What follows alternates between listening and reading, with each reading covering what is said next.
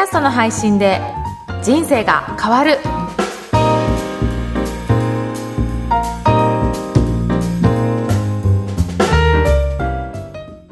皆さんこんにちは、声ラボの岡田です。こんにちは。上田です。岡田さん今日もよろしくお願いします。よろしくお願いします。岡田さん今日のテーマはどんな感じですか？はい、今回はですね、ジャパンポッドキャストアワード2019の発表がありましたので、その結果をちょっとお伝えしたいなと思ってます。はいお願いしますはい。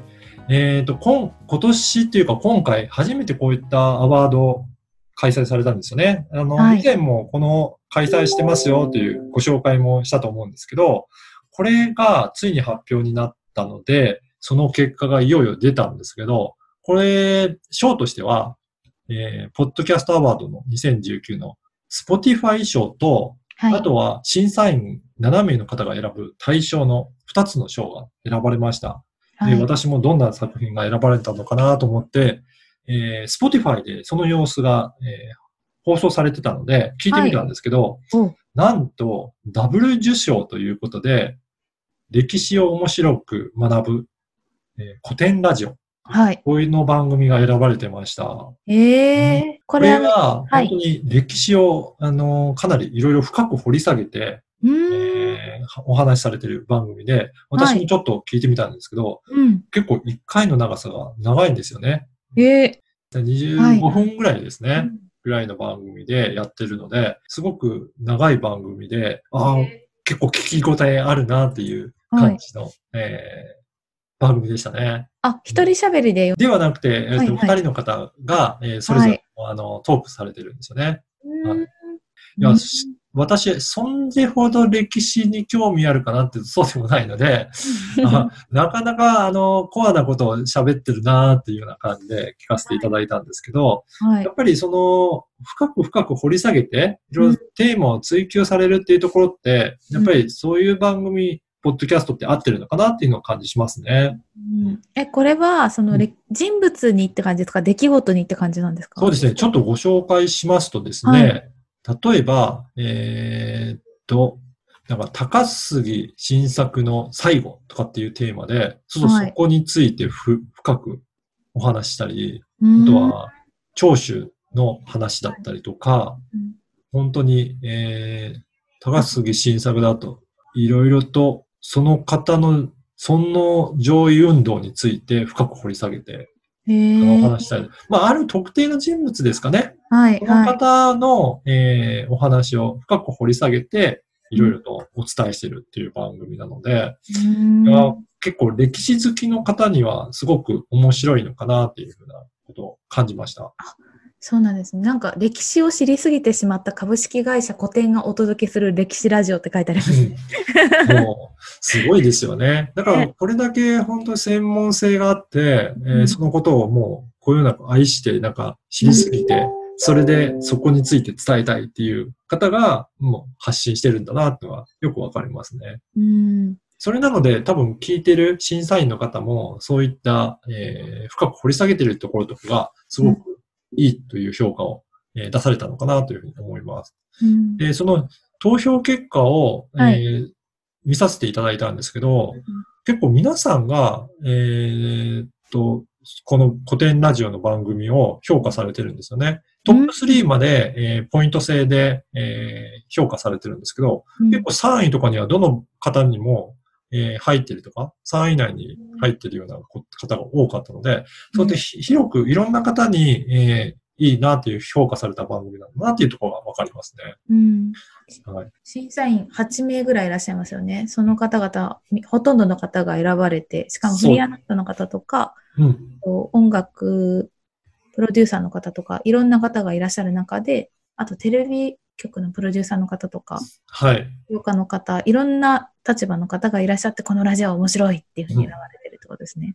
そうですね。あれ、ノミネートってどれぐらいあったんでしたっけ？ノミネート800ぐらいありましたね。わあその中から、えー1位に選ばれたっていうことで、もう本当に、ちょっと、こはい。ういった、あの、上位の作品を勉強して、うんポッ。ドキャストの、えーはい番組にも活かしていければなというふうに思いますね。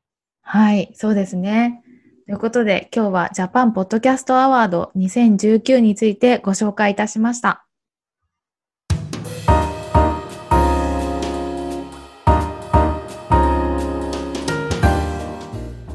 続いてはおすすめのポッドキャストのコーナーです。今回ご紹介する番組は何でしょうか？はい。今回は、ランニングのラジオを紹介したいと思いますが、はいゲストとして、その配信をされている、里中さんにお越しいただきました。里中さん、よろしくお願いします。よろしくお願いしますよろしくお願いいたします。はい。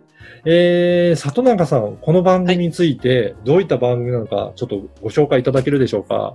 あ、はい。えっ、と、私は、あの、ランニングスクールを、うんえーしてるんですけれども、えー中級者向けがほとんどなんですね。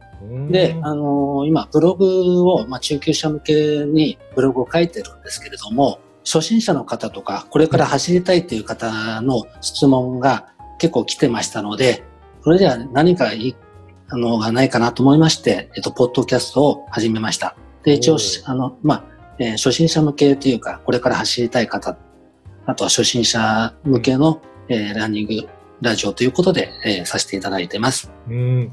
あの、実際には、中級の方向けはに、もう教えられてるっていうことなんですね。はい。えっと、昨年の10月から、はいあの、始めまして、あの、すでにもう今、えっと、生徒さんもいて、えっとおうえあの、一応それだけではなくても、ブログとか、あと YouTube も今やってますので、うん。でそちらの方でちょっと配信とか、いろいろやっております。